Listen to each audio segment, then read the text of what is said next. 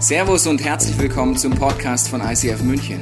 Wir wünschen dir in den nächsten Minuten eine spannende Begegnung mit Gott und dabei ganz viel Spaß. Ich freue mich sehr, dass wir den zweiten Teil der Geistdimension heute anschauen. Und ich habe dir zu Beginn was Technisches mitgebracht. Ich mag technische Dinge. Wenn nicht, dann schau trotzdem kurz zu. Und zwar es, habt ihr ein Flugzeug mitgebracht, AN 225. Was ist das für ein Flugzeug? Das kann am meisten Gewicht transportieren, 640 Tonnen laut meiner Recherche. 640 Tonnen ist viel. Ich weiß nicht, ob Mathe aufgepasst hat. Weiß noch jemand, wie viel eine Tonne ist? Viel, ja, okay. ja, ja gut, die PISA-Studie hat doch recht in Deutschland, egal. Also 640 Tonnen, das ist viel, also das ist sehr, sehr viel. Und vor einigen Jahren noch hätte man gesagt, wie sollen 640 Tonnen in die Luft kommen? Das funktioniert nicht. Äh, da, da konnte man sich nicht vorstellen, bis man irgendwann gemerkt hat, es gibt verschiedenste Naturgesetze. Wenn du die besser verstehst, kann ein Flugzeug abheben. Als die Gebrüder Wright das ausprobiert haben, habe ich dir mal mitgebracht, sah das noch sehr lustig aus. Hier ein paar Versuche. Das, äh, die waren als Spinner bekannt. Wie, wie soll man denn fliegen? Das wird keiner hinkriegen. Es war auch teilweise sehr schmerzhaft, was man ausprobiert hat. Und äh, es hat auch lange Zeit nicht geklappt, bis irgendwann durch einen hohen Preis teilweise gezahlt wurde, äh, das Fliegen funktioniert hat. Weil man gemerkt hat, wenn die unterschiedlichsten Naturgesetze zusammenspielen, sind Dinge möglich, die man gar nicht dachte, dass sie möglich sind. So, Gott hat die Naturgesetze dir und mir gegeben, damit wir leben, damit wir aufblühen, äh, dass wir sie immer besser verstehen. Die Naturwissenschaftler geben ihr Bestes, entdecken immer neue Dinge. Und geistlich ist es genauso. Gott hat uns geistliche Gesetze gegeben, damit wir leben, damit wir aufblühen. Und je mehr wir die entdecken, desto mehr sind Dinge möglich, wo wir vorher dachten, das geht gar nicht. Wie zum Beispiel im übertragenen Sinne fliegen. Das Problem ist nur, dass wir oft die Meinung haben, dass Gott seine Gesetze uns anpassen sollten. Also so beten wir relativ oft und die Einstellung haben wir auch relativ von Haus aus, dass Gott eigentlich die Gesetze so tun soll, wie wir uns das vorstellen. Zum Beispiel, Jesus hängt am Kreuz und unten sind kritische Atheisten und sagen einfach, ja Jesus. Also wenn du Gott bist, dann mach mir mal einen Gottesbeweis, indem du jetzt vom Kreuz runterkommst ja, wir machen ein Brainstorming, das nennen wir Gebet, Gott oft Vorschläge, was er zu tun und zu lassen hat, damit er sich beweist, dass er Gott ist. Stell dir mal vor, Gott will sagen, seine Prinzipien würde ändern, einfach für uns Menschen sagen, ah ja gut, dann mache ich das jetzt einfach, macht zwar keinen Sinn aus der Ewigkeit und die Menschheit mich nicht gerettet, aber wenn es dir damit besser geht, gehe ich mal kurz vom Kreuz runter? Gott wird seine Gesetze nicht ändern wegen dir und mir. Wusstest du das? Wir sind oft sauer auf Gott. Ich denke, jeder im Raum war schon mal sauer auf Gott. Wir sind sauer auf Gott, werfen ihm Dinge vor. Und ich muss dir einfach sagen, Gott wird nicht seine Gesetze ändern wegen dir und mir. Das ist genauso, wenn du aus dem Fenster springst und unten dich verletzt, kannst du sauer auf Gott sein, aber du hast dieses Naturgesetz der Erdanziehung einfach missachtet und deswegen erlebst du Zerstörung. Die Bibel ist voller geistlicher Gesetze, alle sind damit wir leben, aber wir haben so eine Tendenz in uns zu sagen, ja, aber ich nehme das, was ich so sehe, nehme ich den Rest nicht. Zum Beispiel gibt es viele Kapitel im ersten Teil der Bibel über Segen und Fluch. Gott sagt, du wählst. Ja, nee, nee, nee, ich will nicht. In der geistigen Dimension gibt es viele Dinge, die du entdecken kannst. Und wenn wir den Fluch wählen, dann haben wir den Fluch. Wir haben einen freien Willen. Dann kann ich auf Gott sauer sein. Aber ich springe geistig gesehen aus dem Fenster und erlebe Zerstörung. Das heißt, die geistigen Gesetze sind genauso wie die Naturgesetze dafür da, damit wir leben. Und äh, zum Beispiel ein Gesetz, äh, wenn du ein bisschen die Bibel anfängst zu lesen, da sind geistige Gesetze drin. Äh, die meisten Leute, die so ein bisschen im Glauben unterwegs sind, haben mal folgenden Vers gelesen. Das, man fängt meistens im zweiten Teil der Bibel an zu lesen. Ja, das empfehle ich dir auch, wenn du das erste Mal Bibel liest. Deswegen wirst du nur kurz und lang zur folgenden Stelle kommen, wo Jesus sagt, wenn du nicht vergibst, wirst du keine Vergebung erleben. Das lesen wir. Ist auch nicht schwer zu verstehen, oder? Also, haben wir den Satz verstanden? Also, wenn ich nicht vergebe, haben wir verstanden, okay? Dann machen wir es aber nicht. Wir rebellieren gegen Gottes Gesetze, erleben Bitterkeit, Zerstörung, Beziehungen gehen kaputt und wir sind sauer auf Gott. Das heißt, ich springe aus dem Fenster, erlebe Zerstörung und beschwere mich bei Gott. Gott wird seine Gesetze nicht ändern. Sie sind damit du lebst und er will, dass du aufblühst. Es gibt eine schockierende Stelle in der Bibel, da heißt es immer wieder, Sünde tötet. Ist es auch nicht schwer zu verstehen eigentlich jetzt, ne? Aber wir lesen das und sagen, na, nee, nee, ein bisschen Spaß muss sein, ist eine Sünde wert, ist doch toll. So, was machen wir? Wir sagen, egal was Gott sagt, wir wissen es besser. Das nennt man Rebellion. Das in der Kindheitsphase, irgendwann kommt die Teenagerphase, das ist normal. Und ist auch bei Gott irgendwann normal, dass du es machst. Nur wenn du in der Teenagerphase bleibst und immer weiter rebellierst, wirst du nie zur Ruhe kommen. Okay, Ich habe einen schockierenden Vers für dich mitgebracht, Hosea 4, Vers 6, da heißt es, mein Volk stirbt aus Mangel an Erkenntnis. Das ist jetzt hart. Mein Volk stirbt körperlich, seelisch und geistlich, weil sie einen Mangel an Erkenntnis haben. Ihr Priester weigert euch, mich zu kennen, deshalb will ich euch auch nicht mehr kennen, weil ihr das Gesetz eures Gottes vergessen habt, will ich auch eure Kinder vergessen. Gott, ich finde es unfair, dass meine Kinder schwierige Dinge erleben, ja, aber ich entscheide mich, gegen Gott zu rebellieren. Wenn ich aus dem Fenster springe, knall ich unten auf. Das Problem ist, wir vertrauen Gott nicht. Wir vertrauen seinen Prinzipien nicht. Und das ist etwas, was heute in diesem Thema darum geht. Gott hat in seinem Wort dir alles beschrieben. Wie, kann, wie funktioniert Kindererziehung? Wie funktionieren Finanzen? Wie funktioniert Sexualität? Wie funktioniert Identität? Wie funktioniert Vergeben? Wie, alles da drin. Aber wir haben so einen Reflex in uns, es besser zu wissen. Wir haben so einen Reflex in uns, zu sagen, ja Gott, du sagst es zwar, aber ich mache es anders. Und wir erleben Zerstörung. So, im Reich Gottes zu leben, ging es letzte Woche darum, kannst du dir nochmal angucken, geht es darum, das zu vertrauen. In Römer 12 möchte ich nochmal vorlesen, weil das ist der Schlüssel heute für den geistlichen Kampf, den ich dir erklären möchte. Deshalb orientiert euch nicht am Verhalten und an den Gewohnheiten dieser Welt, also alles, was um dich herum normal ist, in deiner Familie, bei deinen Eltern, bei deinen Großeltern, egal wo du hinguckst, was da normal ist, sondern lasst euch von Gott durch Veränderung eurer Denkweise in neue Mensch verwandeln. Wie verwandelst du dich in Freiheit in einen neuen Mensch durch Denkweise? Okay, krass. Das ist übrigens das, was die Bibel geistlichen Kampf bezeichnet. Der Kampf ist hier oben. Was denke ich? Was denke ich über mich? Was denke ich über Gott? Was denke ich über meine Familie? Was denke ich über die Welt? Was denke ich über Kriege? Was denke ich über alles? Was ich hier oben denke, wird meine Realität. Dann werdet ihr wissen, was Gott von euch will. Es ist das, was gut ist und ihn freut und seinen Willen vollkommen entspricht. Wie verändere ich meine Denkweise? Ich habe eine Quizfrage an euch und zwar, wann hätte eine Lüge Kraft in deinem Leben? Jemand einen Vorschlag? War eine Lüge Kraft in deinem Leben. Ich verrate es euch, schlaft noch alle. Wenn du sie glaubst, ganz einfach, war nicht so schwer, war nicht schwer, okay? Wann hat eine Lüge Kraft in deinem Leben, wenn du sie glaubst? Ich sage zum Beispiel, du bist hässlich. Okay, wann hat diese Lüge Kraft? Ja, stimmt, ich habe heute Morgen auch mal so kurz gedacht, dass ich hässlich bin. Jetzt sagst du es auch noch, jetzt stimmt es scheinbar.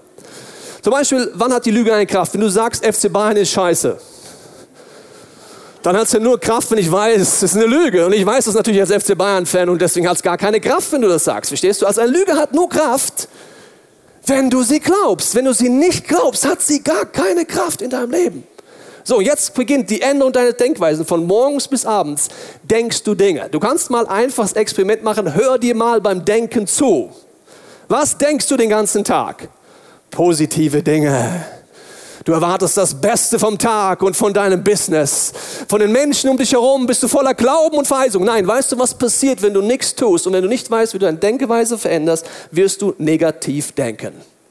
Negativ über Gott, negativ über dich, negativ über dein Business, negativ über deine Kinder, negativ über deinen Partner. Das wird automatisch passieren, weil deine Denkweise wird so sein okay, wie kann ich es jetzt verändern? Ich fange an, der erste Punkt, du musst entlarven, dass deine Denkweise von vielen Lügen durchdrungen ist. Ich muss Lügen entlarven.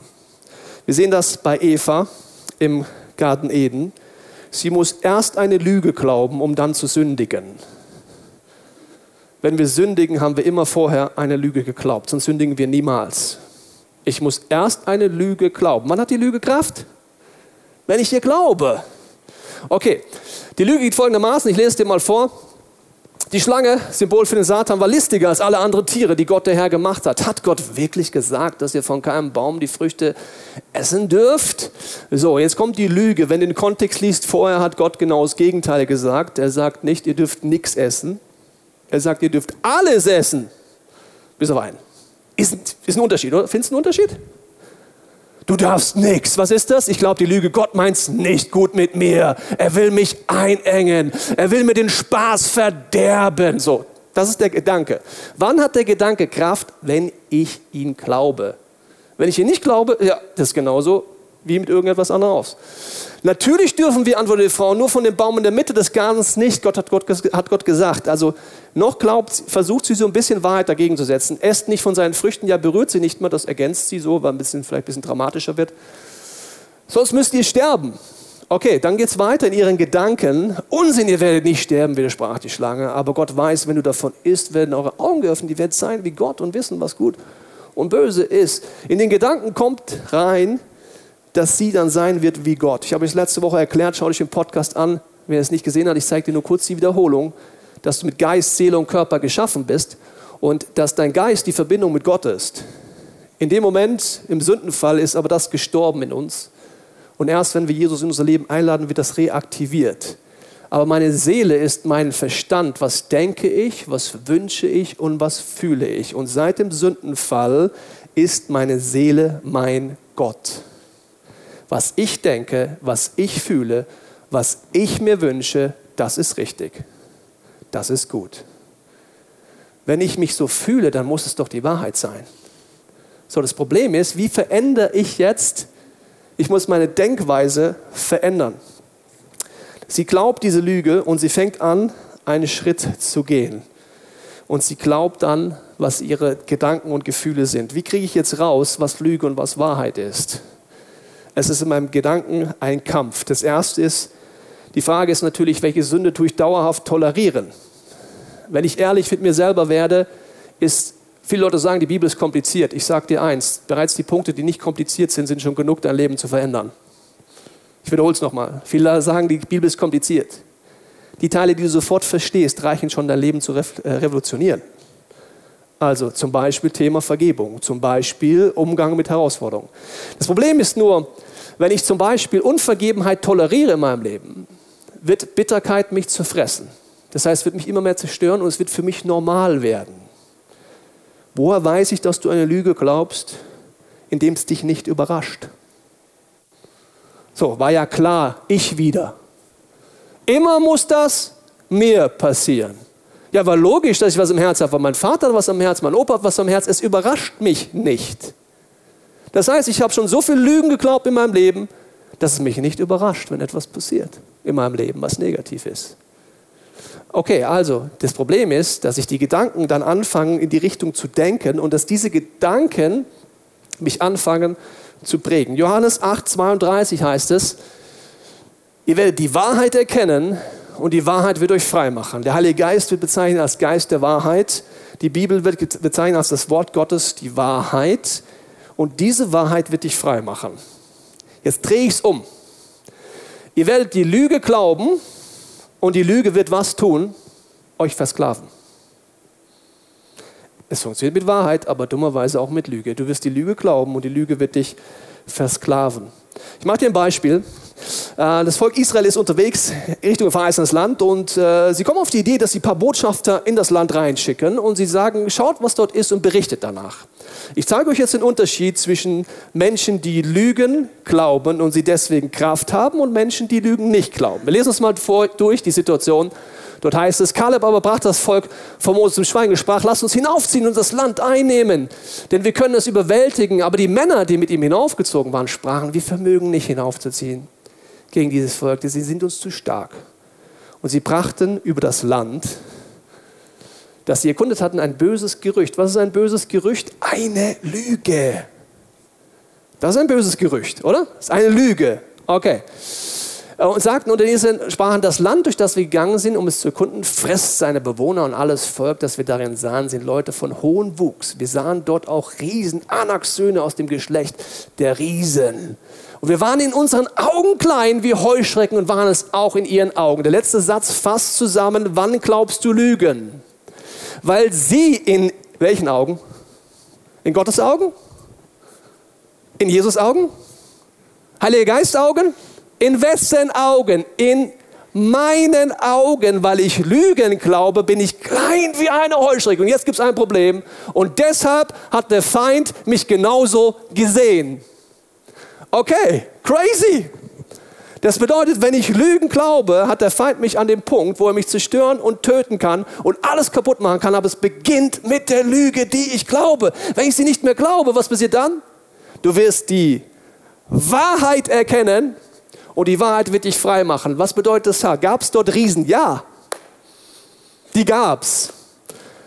War es ein Kampf, das Land einzunehmen? Ja. Also meine Bibel erzählt nicht, dass Christsein ein Spielplatz ist, sondern ein Kampfplatz. Da steht nicht Happy Clappy, Chilly Willy, Go to Eternity, Be Kiffy. Steht alles in meiner Bibel nicht drin. Da steht drin, es wird ein Kampf werden. Ja, und der Kampf ist wo? Hier. Das ist der Kampf. Und entweder ich fange an, Wahrheit dort reinzubringen, oder die Lügen werden mich versklaven. Die Wahrheit Gottes, weißt du, die steht da drin. Da steht drin, ja, das sind Riesen, aber weißt du, wer der größte Spezialist im Riesentöten ist? Gott. Sein Spezialgebiet. Es gibt keinen, der besser ist in deinen Riesentöten, die sich aufbauschen in deinen Gedanken und Lügen als Gott. Die Bibel sagt, wir kämpfen nicht gegen Fleisch und Blut. Wir haben Waffen, wir haben das Wort Gottes, wir haben den Heiligen Geist und wir haben Wahrheit auf unserer Seite. Aber wenn ich es nicht nutze, dann werden meine Gedanken laufen. Und wo laufen die automatisch hin? Wenn ich nichts tue? Zum Negativen, zum Zerstörerischen. Okay, wir wollen uns das mal genauer angucken, weil in deinen Gedanken, wenn du das Prinzip nicht verstehst, ist die teuflische Strategie, dass du, ich nenne das mal, Fake-Beweise glaubst. Der Teufel wird dir Beweise vorlegen, wo du sagst, ah ja, ich wusste es, also war es doch keine Lüge, es ist wahr.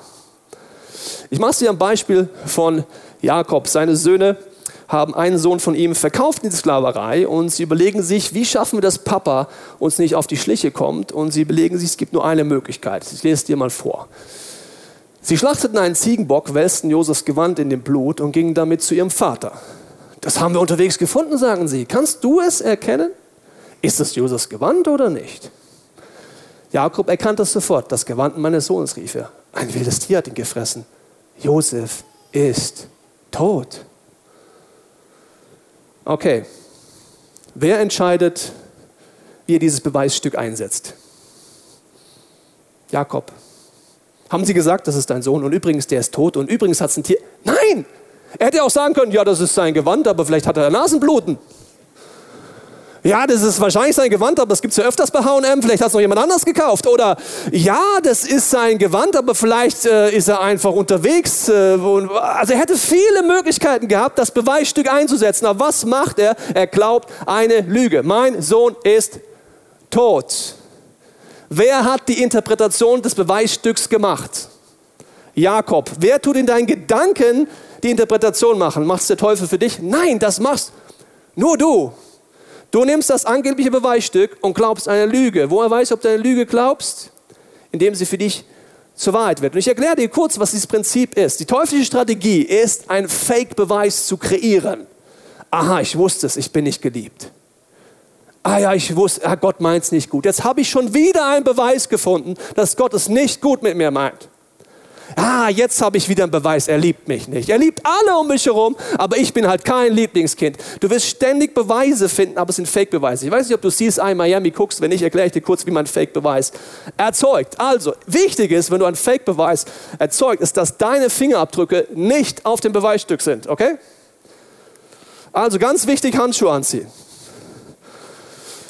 Weil sonst ist ja klar, dann untersuchen wir sagen, ja, das ist ja ganz klar, da sind ja ganz klare Spuren vom Täter dran, da sind ja ganz klare Dinge dran, die einfach auf den Täter hinweisen. Also wichtig, Handschuhe anziehen. So, der Teufel macht es genau gleich, weil er in deinen Gedanken kommt, merkst du nicht, dass es er ist, waren sonst keine Fingerabdrücke dran. Es ist ja deine Interpretation, weißt du noch? Die Lüge kommt und du machst was draus und deswegen ist es für dich Wahrheit, weil du sagst, ja, das ist auf jeden Fall so. Okay, also wichtig ist, wenn du ein Fake-Beweisstück machst, überlegst dir, ja, wo ist die Schwäche von der Person? Ja, wahrscheinlich ist es jetzt bei dem jetzt sein Lieblingssohn, da gehen wir mal dran. Da hat er wahrscheinlich schon immer Angst gehabt, dass Gott es doch nicht gut mit ihm meint. Also werden wir jetzt mal hier so ein Beweisstück kreieren. So. Und es fängt ganz früh in deinem Leben an, vielleicht in der Kindheit und so weiter hast ein Erlebnis und sagst, ja, siehst du, ich wusste es. Und dann brauchen wir natürlich hier ein bisschen Blut, ist ja klar.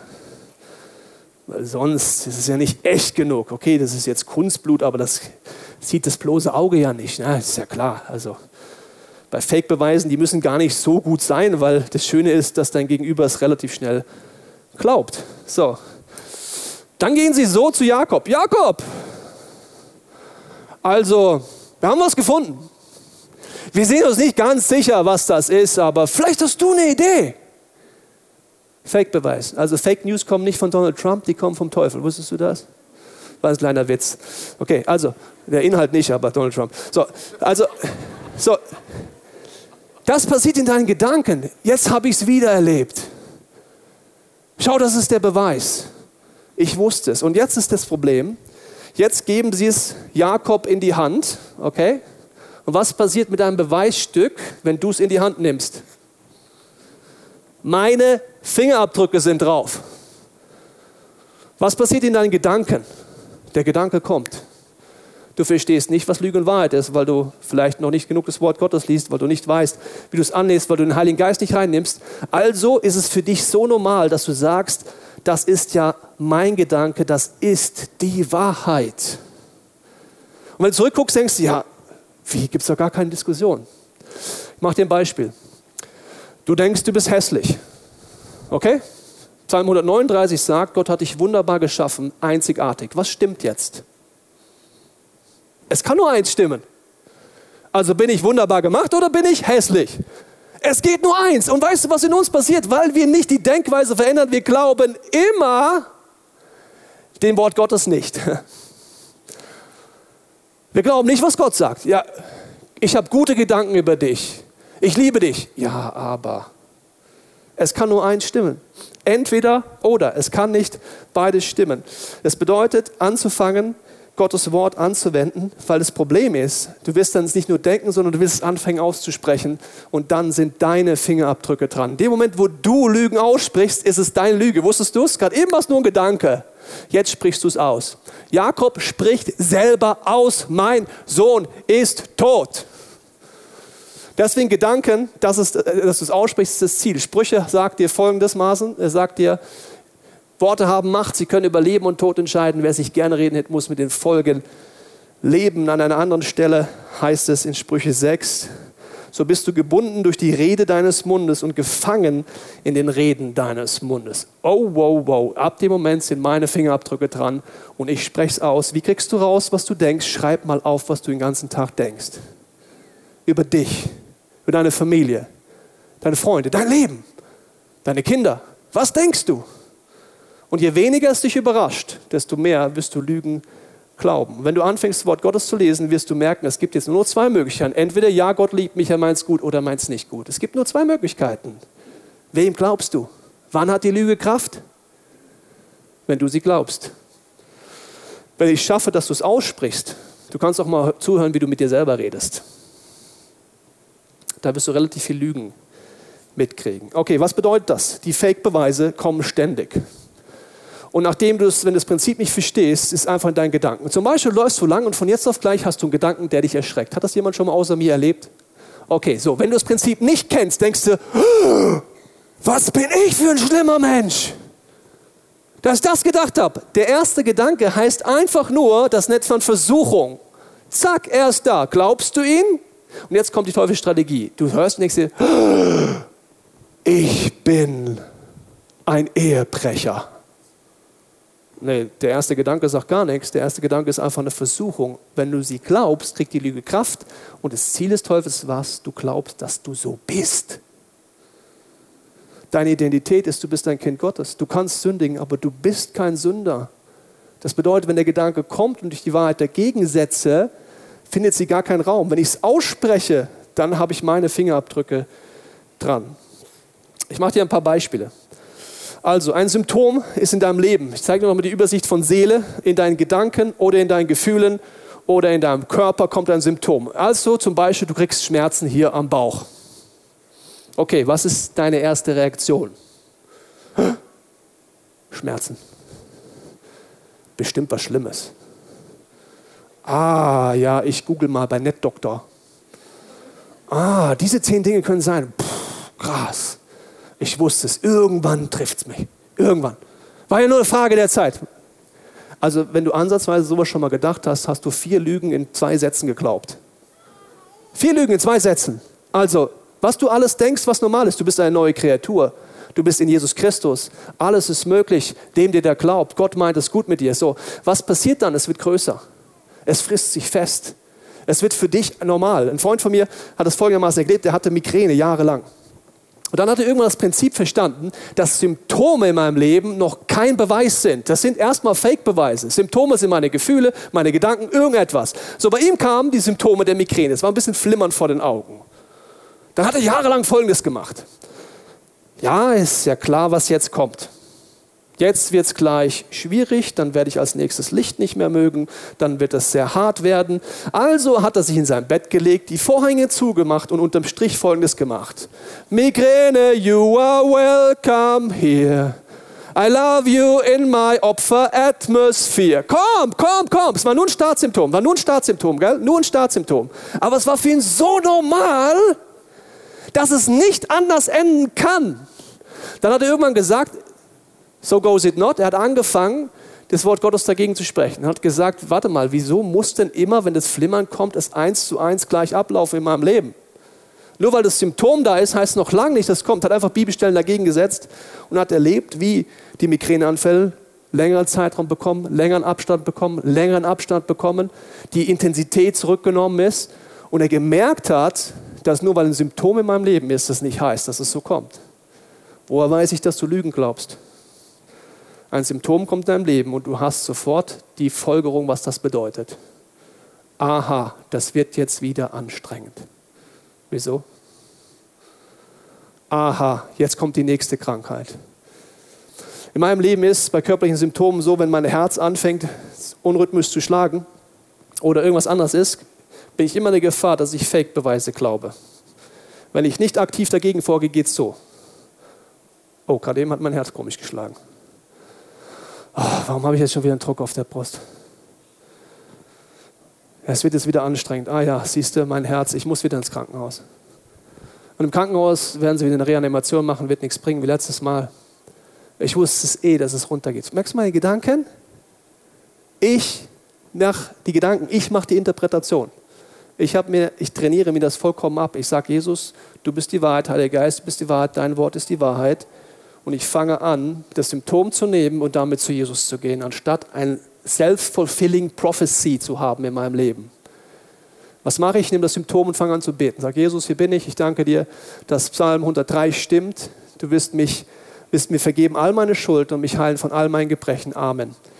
Dann gehe ich hin und sage, okay, Jesus, jetzt habe ich gerade das Symptom. Für wen darf ich beten? Was mache ich? Ich nehme das Symptom und gehe von mir weg. Dann bete ich für die Church, für den Leib Christi, wo er Herzrhythmusstörungen hat in Deutschland.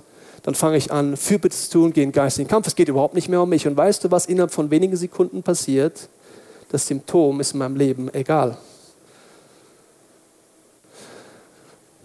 So, das Problem ist also folgendes. Es gibt nur die Möglichkeit, entweder das Wort Gottes ist wahr oder deine Lügen sind wahr. Die Denkweise muss sich ändern. Heute bist du vielleicht hier und sagst, du bist schon lange mit Gott unterwegs. Die Denkweise muss sich bei jedem ändern. Ich mache dir ein Beispiel von der Geschichte vom verlorenen Sohn, weil dort siehst du, dass die Denkweise bei beiden Söhnen sich ändern muss und für mich es zwei verlorene Söhne gibt. Der eine haut ab. Warum? Er glaubt den Lügen seiner Seele, dass Gott nicht gut mit ihm meint, dass er ihn einschränken will und er geht nach dem, was er will und er sich wünscht, und er sich fühlt. Er geht vollkommen in Sünde und Kompromisse. Der andere Sohn bleibt zu Hause er ist immer im Haus Gottes, geht jeden Sonntag in die Church, zahlt seinen Zehnten, arbeitet mit, betet jeden Sonntag und kennt jeden Worship-Song unserer Band auswendig. So, das ist der andere Sohn, okay? Er ist da. Und trotzdem glaubt er Lügen. Also, du kannst jeden Sonntag hier hinkommen. Du kannst jeden Song kennen. Du kannst alles machen und trotzdem Lügen glauben. Ich mache dir zwei Beispiele, wo er Lügen glaubt. Das erste ist, er sagt zu seinem Vater, als sein jüngerer Sohn, Bruder zurückkehrt, sagt er, ich bin sauer auf dich, Vater, ich habe nichts bekommen, obwohl ich immer alle Gebote gehalten habe. Das nennt man Religiosität. Ich bin der Gute, die anderen sind die Bösen und ich habe alle Gesetze gehalten. Nur Jesus Christus hat alle Gebote gehalten, sonst kein Mensch. Okay, er glaubt eine Lüge, dass er besonders gerecht ist.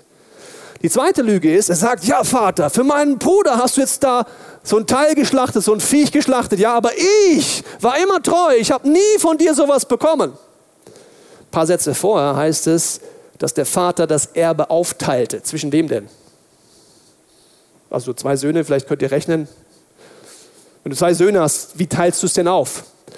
Wenn nichts im biblischen Kontext dran stand, hat der Vater es so gemacht wie damals normal. Man hat zwei Drittel dem älteren Sohn gegeben. Warum? Der musste das Business weiterführen und nur ein Drittel dem Jüngeren. Das heißt, er hat sogar mehr bekommen, als der Junge, der weggelaufen ist. Okay, zwei Drittel. Und jetzt sagt er, du hast nie eine Ziege. Dann müsste Gott sagen, Junge, also du glaubst eine Lüge. Du hast die Firma komplett. Du kannst dir zehntausende Ziegen schlachten und die futtern. Du kannst dich jeden Tag von Ziegen totfressen, wenn du willst. Die gehören alle dir, mein Sohn. Aber er glaubt Lügen. Und weil er Lügen glaubt, dieses Gegenteil sind, was sein Vater sagt, kommt in sein Leben Knechtschaft. Wie der ist doch Christ. Ja, weißt du noch, die Lüge wird dich versklaven, egal ob du Christ bist oder nicht. Bitterkeit, Unversöhnlichkeit, Missgunst, Hass, Eifersucht und Neid. Wow. Das bedeutet, wenn ich diese Prinzipien nicht ernst nehme, es wird das in meinem Leben unterm Strich passieren. Auch wenn ich jede Woche in die Kirche gehe, auch wenn ich meinen Zehnten zahle, ich muss die Lügen erkennen, das ist der erste Schritt. Ich muss sie bekennen und mich dagegen entscheiden, ist der dritte Schritt. Und der vierte ist durch Gottes Wahrheit ersetzen.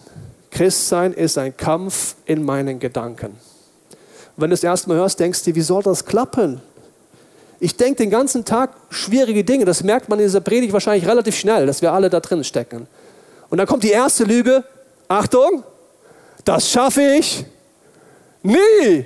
Wann hat eine Lüge Kraft, liebe Freunde? Ihr seid also motiviert heute. Ich bin motiviert, obwohl ich eigentlich im Bett liegen sollte und krank bin. Deswegen könnt ihr ein bisschen lächeln ab und zu. Aber ist kein Problem. Also, wann wird diese Lüge Wahrheit, wenn du sie glaubst? Okay, alle sind motiviert, freut mich. Also, wenn du sie glaubst, das schaffe ich nie, dann habe ich schon gewonnen.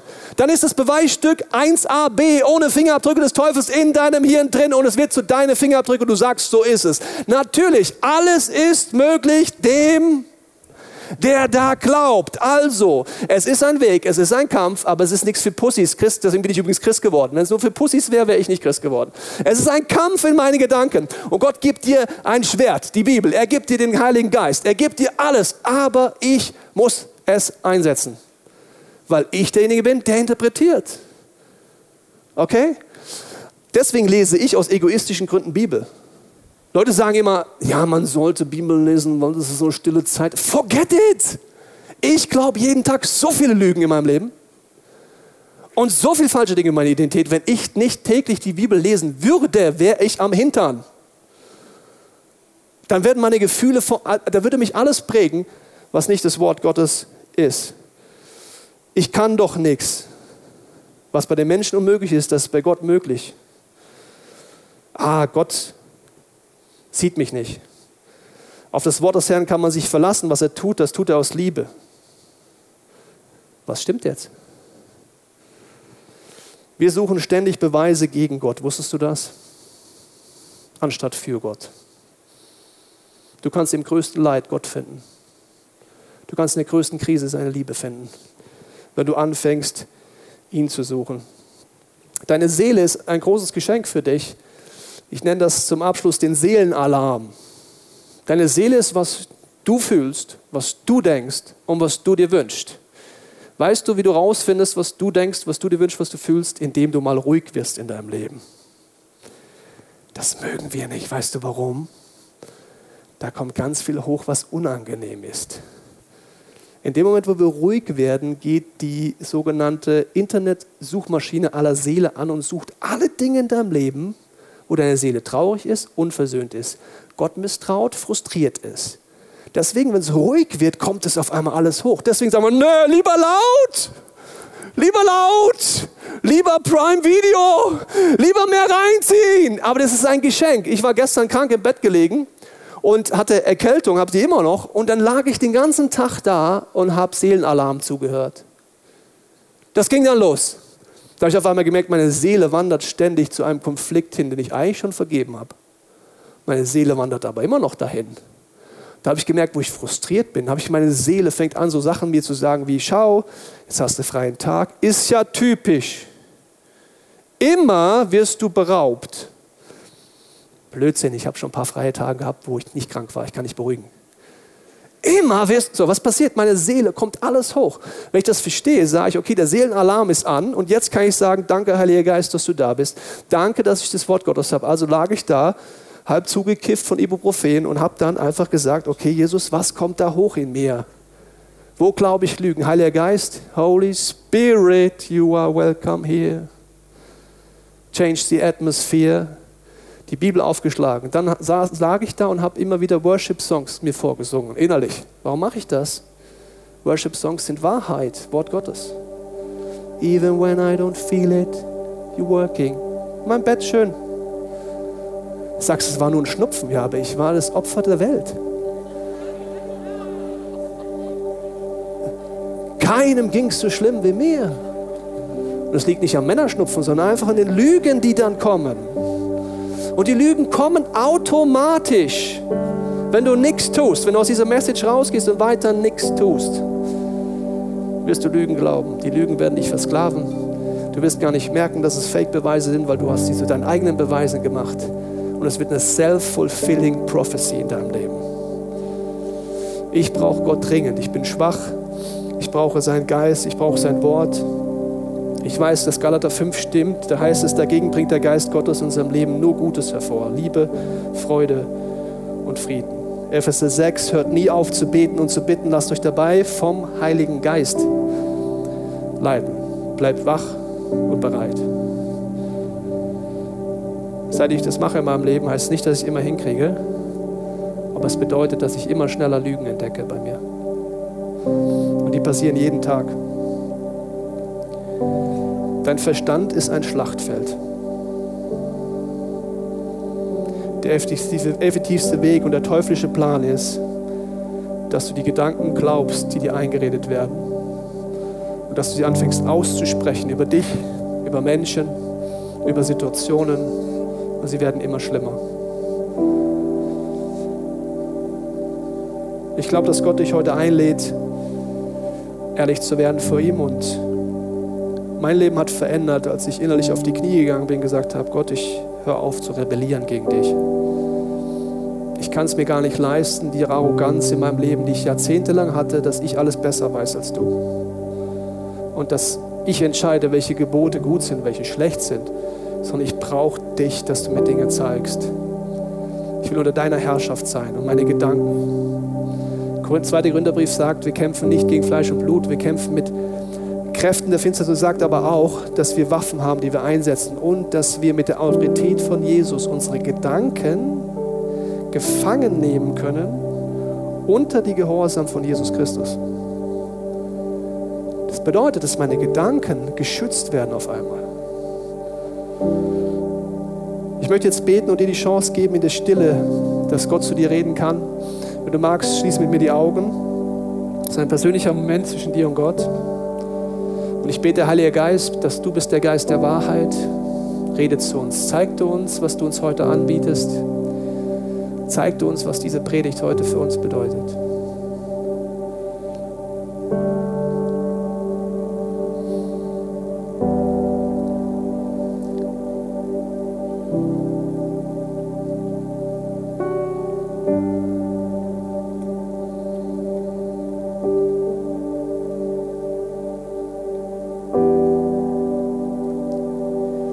Ich danke dir von ganzem Herzen, dass du uns so viele Dinge in die Hand legst. Ich danke dir für die Bibel, dein Wort.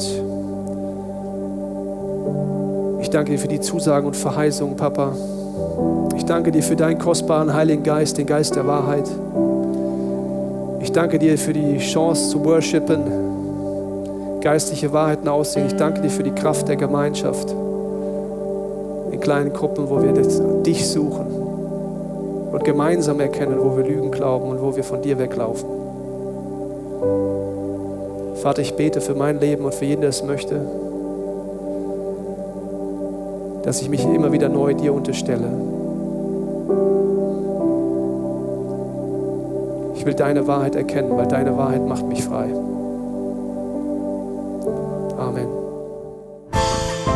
Wir hoffen, dass dir diese Predigt weitergeholfen hat. Wenn du Fragen hast, kannst du gerne an info at icf-moenchen.de mailen und weitere Informationen findest du auf unserer Homepage unter www.icf-moenchen.de.